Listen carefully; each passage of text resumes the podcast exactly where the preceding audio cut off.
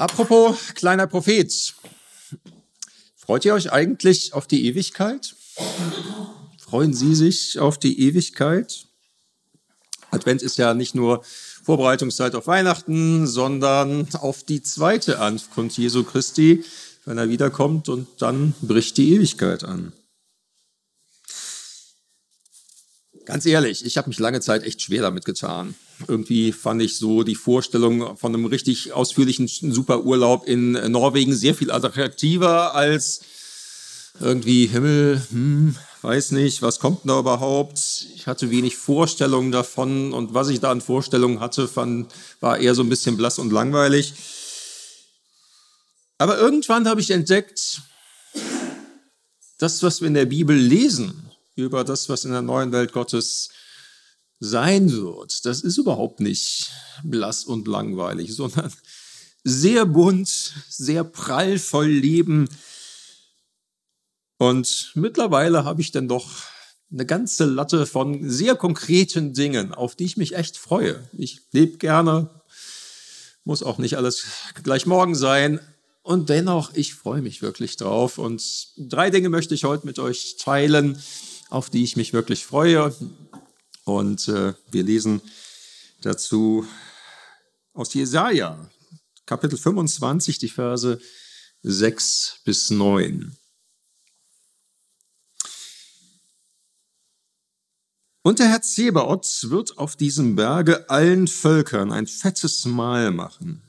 Ein Mahl von reinem Wein, von Fett, von Mark, von Wein, darin keine Hefe ist.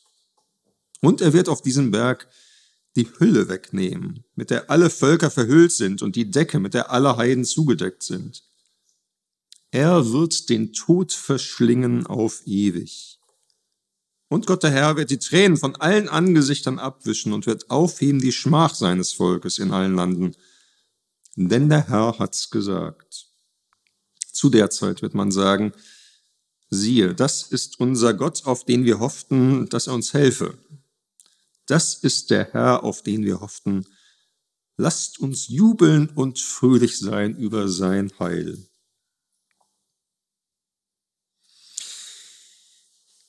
Er wird den Tod verschlingen auf ewig. Das zeigt an, hier ist mehr als nur was irgendwie sehr irdisches gemeint, sondern hier geht der Blick in die Ewigkeit hinein. Hier im Blick einer Völkerwallfahrt, im Bild einer Völkerwallfahrt zum Berg Zion nach Jerusalem. Und was wird hier beschrieben? Was geschieht dort? Und das erste, das ist ja schon irgendwie äh, heiße Geschichte. Gott wird alle Völker zu einem Festmahl einladen. Mit gutem Wein und fettem Fleisch. So das Beste, was man sich so damals vorstellen konnte. Für die Vegetarier ist bestimmt auch was wirklich Leckeres dabei. Festmahl, bei dem so richtig von Herzenslust geschlemmt wird. Das so als Bild für die Ewigkeit. Also, Mag sich für manche erstmal ein bisschen merkwürdig anhören, so ein bisschen wie Schlaraffenland, wo einem die gebratenen Tauben in den Mund fliegen. Ist so eine Vorstellung von der Ewigkeit nicht sehr, sehr menschlich, irdisch? Ich glaube nicht. In der Bibel wird immer wieder betont, dass wir in der Ewigkeit nicht nur irgendwelche sphärischen Geistwesen sind, die nichts mehr brauchen und von Licht leben oder so, sondern dass wir einen neuen Leib bekommen. Selbst Jesus hat nach der Auferstehung gefrühstückt.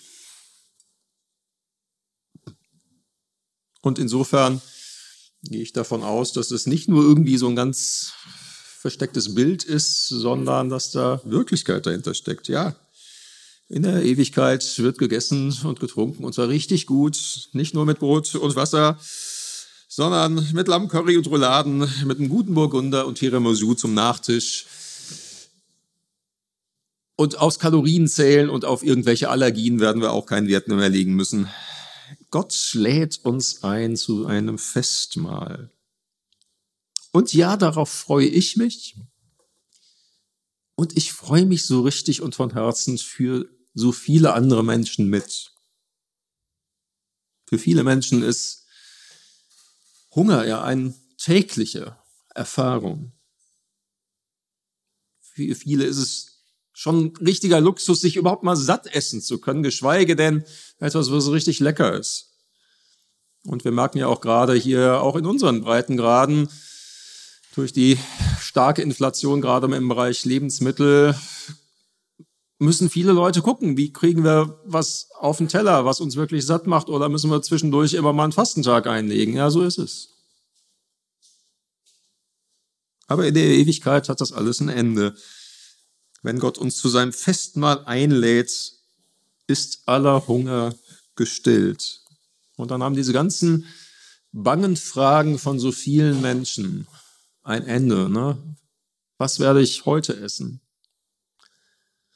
Gibt es wenigstens eine Schale Reis oder eine Tasse heiße Suppe, dass ich über diesen Tag komme? Was setze ich meinen Kindern vor? All das wird vorbei sein. Gott lädt uns ein zu einem Festmahl, bei dem aller Hunger gestillt wird. Was schaut Jesaja noch über die neue Welt Gottes? Vers 7. Und er wird auf diesem Berge die Hülle wegnehmen, mit der alle Völker verhüllt sind, und die Decke, mit der alle Heiden zugedeckt sind. Kann man unterschiedlich deuten, aber ich glaube, das steht vor allem für die Decke, mit der für uns Menschen die Wirklichkeit Gottes verborgen ist. Diese Decke wird weggenommen. Wir sprechen ja so als freikirchliche Christen so von der persönlichen Beziehung zu Jesus, die wir heute haben können. Wir sagen, dass wir mit Gott reden können wie mit einem Freund. Wir sprechen davon, dass Jesus immer bei uns ist, dass wir Gemeinschaft mit ihm haben im Abendmahl. Und das stimmt ja auch alles. Aber ehrlich gesagt, ist das, woran wir da glauben, doch irgendwie immer noch verhüllt, wie mit einer Decke. Verhüllt. Wir haben Gott noch nie gesehen. Unsere Ohren, also meine Ohren jedenfalls, haben noch nicht seine Stimme mit den Ohren, mit den äußeren Ohren gehört. Ich habe seine Hand noch nie auf meiner Schulter gespürt. Wir haben all das, wovon wir im Glauben reden, eben nur im Glauben. Aber dann wird die Decke weggenommen, die uns und ihn voneinander trennen. Dann können wir ihn face to face sehen. Kein Nebel der Ungewissheit wird uns mehr von Gott trennen, keine Finsternis des Zweifels, keine Schleier der Verborgenheit Gottes wird ihn mehr verhüllen.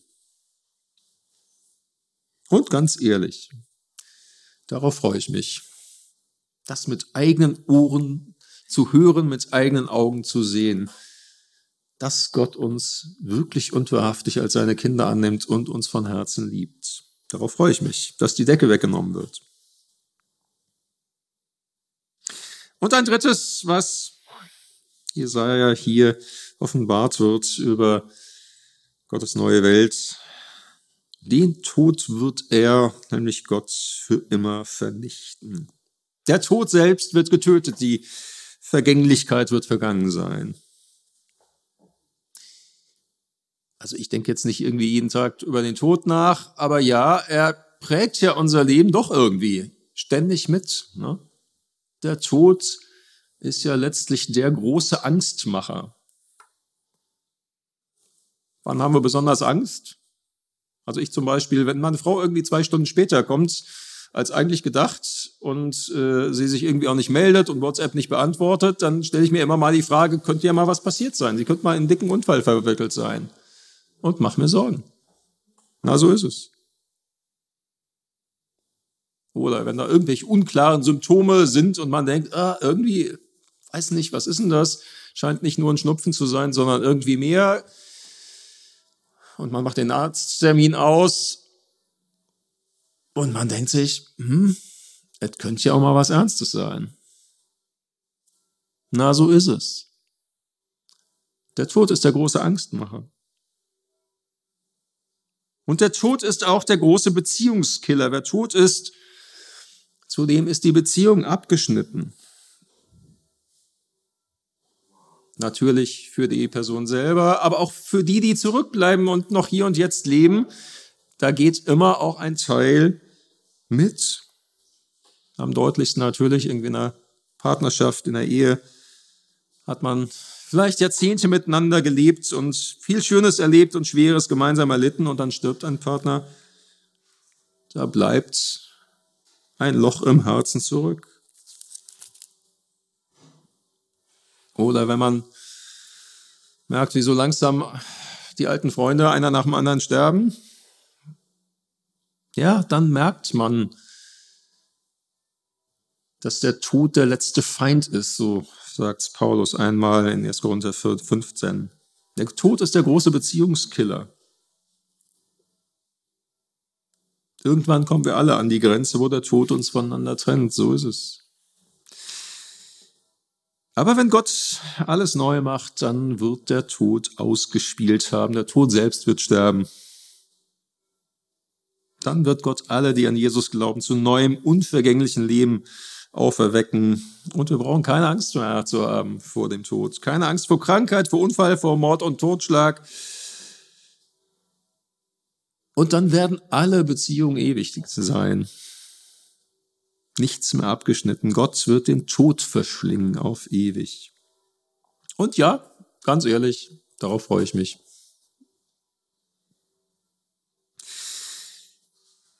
Ein kleiner letzter Gedanke noch.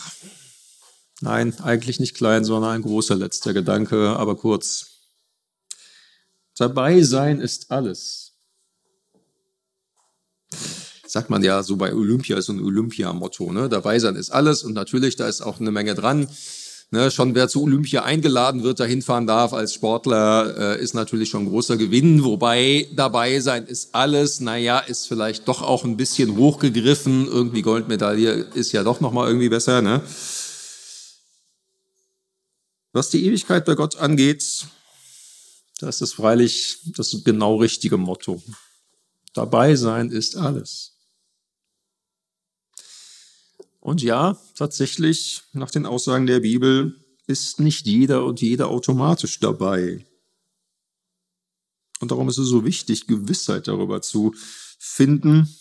Sonst ist es auch schwierig, sich auf die Ewigkeit zu freuen, wenn immer irgendwie die bange Frage ist, bin ich eigentlich dabei in Gottes neuer Welt? Wie können wir, wie kannst du Gewissheit bekommen? Ich weise nur auf einen Bibelvers hin, den bekanntesten wohl überhaupt, Johannes 3,16. Gott hat die Menschen so sehr geliebt, dass er seinen einzigen Sohn hergab. Und da schwingen zwei Dinge mit. Er gab ihn in diese Welt hinein. Wir feiern es an Weihnachten. Und er gab ihn in den Tod. Am Kreuz auf Golgatha. Wir feiern es an Karfreitag. Nun werden alle, so heißt es weiter, nun werden alle, die sich auf den Sohn Gottes verlassen, nicht zugrunde gehen, sondern ewig leben. Ja, Gott hat uns, Gott hat dich so sehr geliebt, dass er Jesus für dich hergab. Und jetzt heißt es, verlass dich auf Jesus, glaub an ihn und sag ihm das. Ja, ich glaub dir das, dass du für mich gekommen bist in diese Welt, dass du für mich alle Schuld auf dich genommen hast. Und ich vertraue dir mein Leben an.